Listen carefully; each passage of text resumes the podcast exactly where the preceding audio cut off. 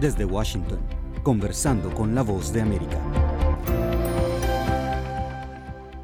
Bienvenidos a nuestro podcast. Soy Judith Martín y les doy la más cálida bienvenida a esta emisión en la que conoceremos uno de tantos valiosos testimonios que se producen en medio de la escalada bélica que continúa desarrollándose entre el Estado de Israel y Hamas. Un marco excepcional en el que miles de familias se desplazan internamente hacia zonas más seguras, mientras que otras reconsideran un futuro lejos de Israel. Este es el caso de nuestra protagonista de hoy hoy la mexicana Diana Juncal Guerrero, quien llevaba cinco años viviendo en Israel junto a su esposo e hijos. En esta entrevista con nuestra colega Sara Pablo, Diana relata cómo fueron sus últimos días en Israel antes de volver a empezar de cero en su tierra natal.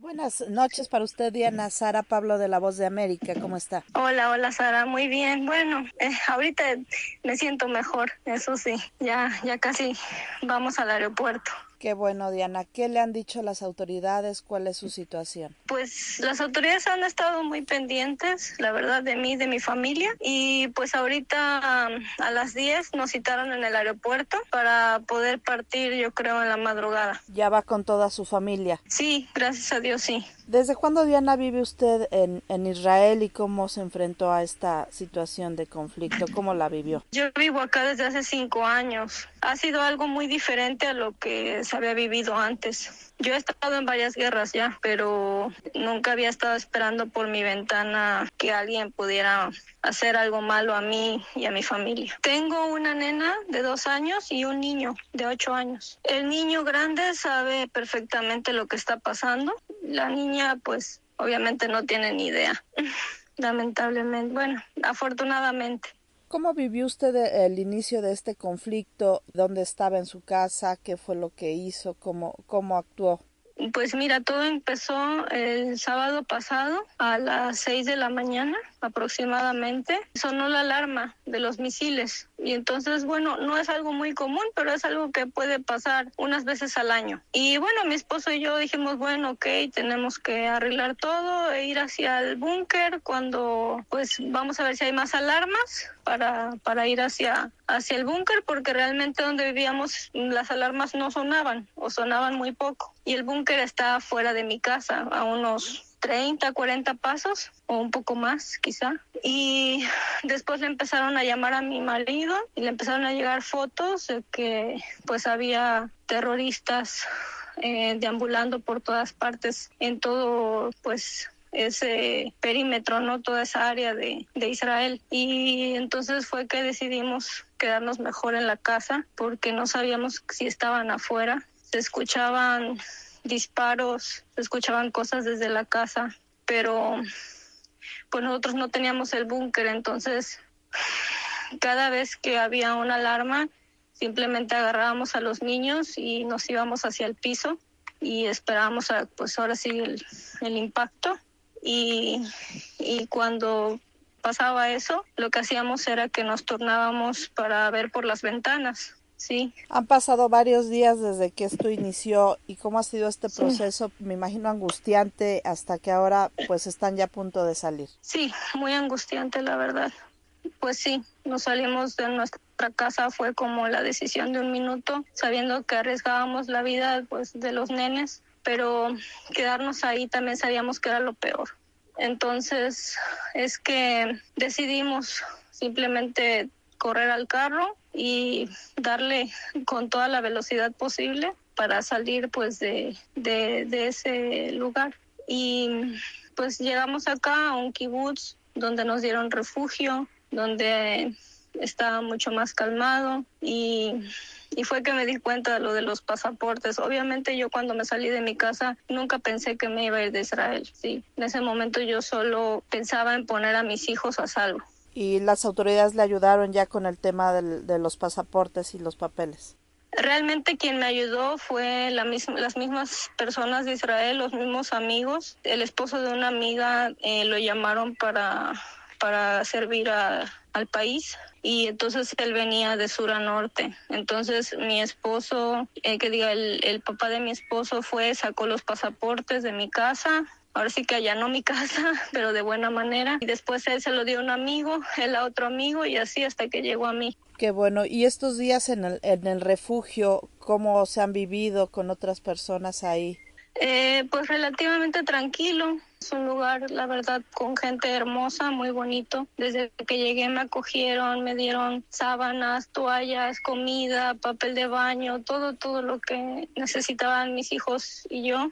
Y solo una vez hubo una alerta y sí nos tuvimos que mover al búnker y de ahí ya ya estuvo pues más tranquilo, aunque obviamente todos estamos pues con la angustia todavía, ¿no? Aunque yo me voy de aquí, si es que logro llegar al aeropuerto, que yo espero primero Dios sí, pues como quiera me llevo esa angustia en mi corazón, sí, de dejar a, a, toda mi familia en Israel, porque también aquí tengo familia, tengo amigos y al final pues todos, todos son, son mi familia ahorita, realmente. ¿Cómo es una salida al búnker cuando suenan las, las alertas? ¿Qué tienen que hacer? Pues mira, esta vez habían dicho que, que no sabían bien qué era.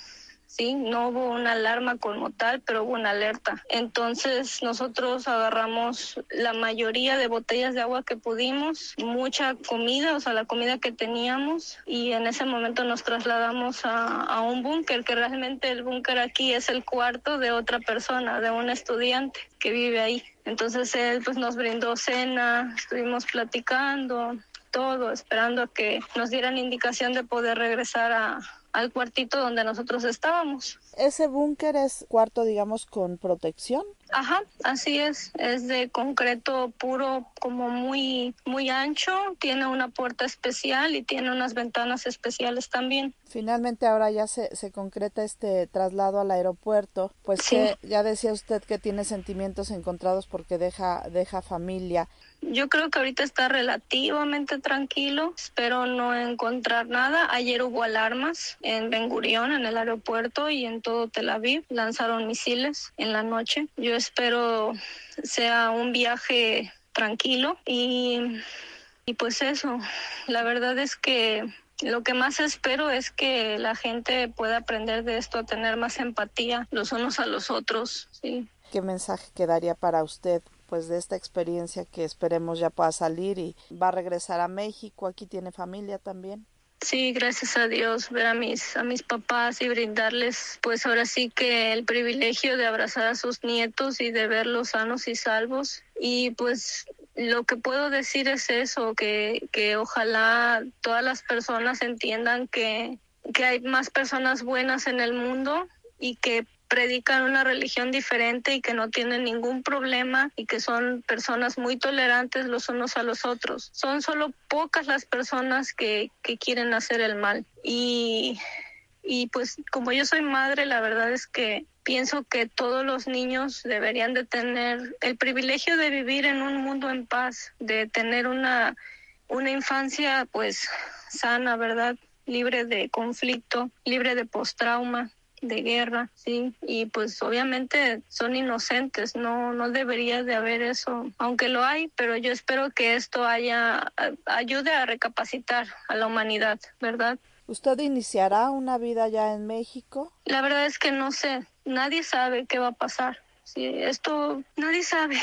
Sí, yo yo dejo acá todo, dejo pues son cosas materiales y, también a mi familia de acá y yo soy feliz en Israel. Sí, la casa aunque rentada es es un hogar que yo construí, ¿verdad? Para mi familia, para mí y, y, pues no se sabe qué va a pasar. Eh, todo es total incertidumbre. Ahorita pues lo único que realmente pienso que, que se debe de hacer es poner a, a, mi familia en un lugar salvos. Pues muchas gracias Diana y que haya éxito finalmente que logre llegar al aeropuerto y estamos pendientes desde acá, desde México. Claro que sí, muchas gracias. Pues yo trataré de ir documentando todo, trataré de, de, de hacerlo.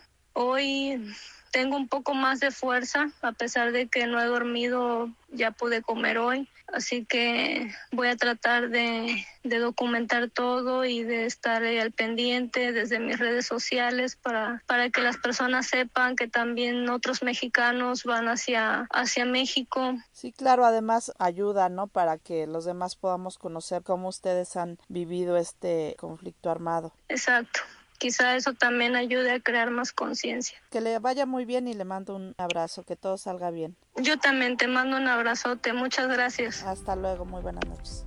Era Diana Juncal Guerrero compartiendo su angustia e incertidumbre a medida que una guerra a gran escala se desplegaba ante sus ojos. La voz de América ha podido corroborar que Juncal ya se encuentra junto a su familia en México, lejos de los peligros de la guerra entre Israel y Hamas. Estimada audiencia, gracias de nuevo por acompañarnos en este episodio de nuestro podcast Conversando con la voz de América y no olviden que cada día de lunes a viernes podrán encontrar contenido actualizado en nuestro perfil de YouTube y en la página web vozdeamerica.com. Les esperamos.